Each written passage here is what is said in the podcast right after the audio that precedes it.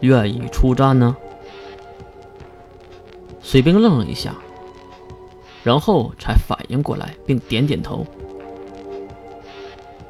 金龙头先生，今天我就是来给您当后盾的，所以金先生，您尽情的吩咐。水兵双手抱拳，摆出了请的手势。如此的回应，金龙头转回头看向金大，也就是自己的亲爷爷。哼哼，那您这边是怎么想的呢？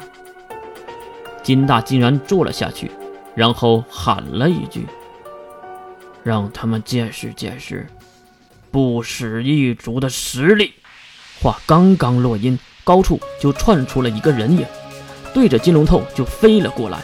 师门二话没说，拉着金龙头小跳一步，来到另一边的高处，而一旁的月就有点麻烦了。他抱起蓝雪玲和关灵跳起身，至于白南自己会躲，然后原地就只留下了水兵一人。只见水兵立马咬破了手指，一道鲜血迸现而出。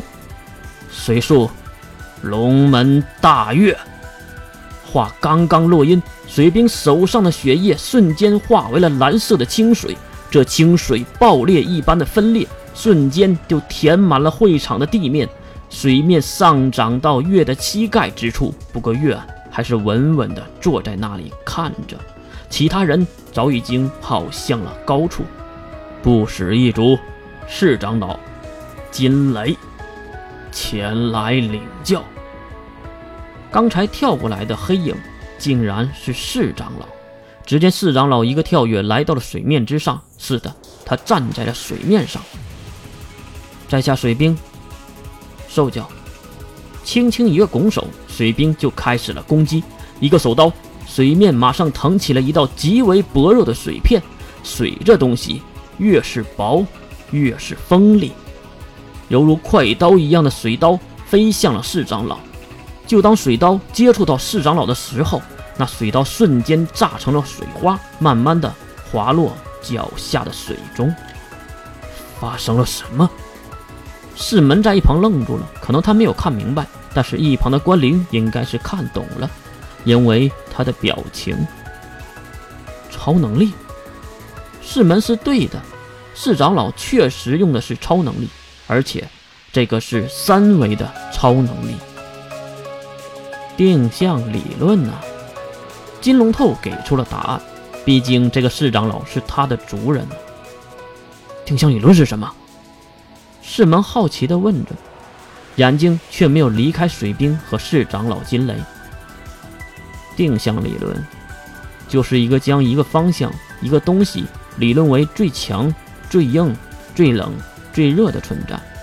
总之，就是可以在一个定位的方向假设出一个最高值。就像刚才水兵的水刀，被市长老定位于弱于自己的部分身体。所以才会被挡下。定向理论是非常厉害的能力，不过目前世界上并没有人能超过四维的能力，最高也就是三维顶尖。定向理论，水兵，他是定向理论。水兵回头看了一眼关灵，也是缓缓的转过头，知道面前这个家伙很难对付。水术，轻轻又是一个手刀。水片再次飞向了四长老，而四长老依然没有动，那片水还是在四长老的身上炸裂开来。原来如此啊！水兵露出了得意的笑容，并迅速地踏着水面冲向了四长老金雷。四长老金雷也是对着水兵冲了过来，不过依然是刚才的姿势。就在两个人要接触的时候，水兵突然沉入了水底。并穿过了市长老的脚下，并在另一头，也就是市长老的身后浮了上来。水术水走，一道胳膊粗细的尖锐水柱从水下喷了出来，并直接飞向了市长老的身后。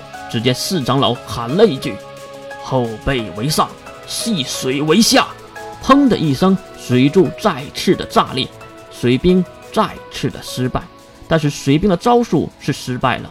可是市长老的招数也没失败呀！他转回头，乘胜追击，并直接喊出了“右拳为上，水壁为下”。这时，水兵已经下意识地筑起了水墙，而理所应当的被四长老一击打破，水兵也被击飞。还好的就是没有跌倒，只是退后了几步。站稳的水兵微微地笑了笑：“呵呵，原来一次只能击破一样东西啊！我还以为我没救了呢。”废话真多。这次轮到四长老金雷进攻了。水兵也是摆出了防御的姿态，可是水兵，你要知道，防御对你来说可不是好事儿啊。随树随走。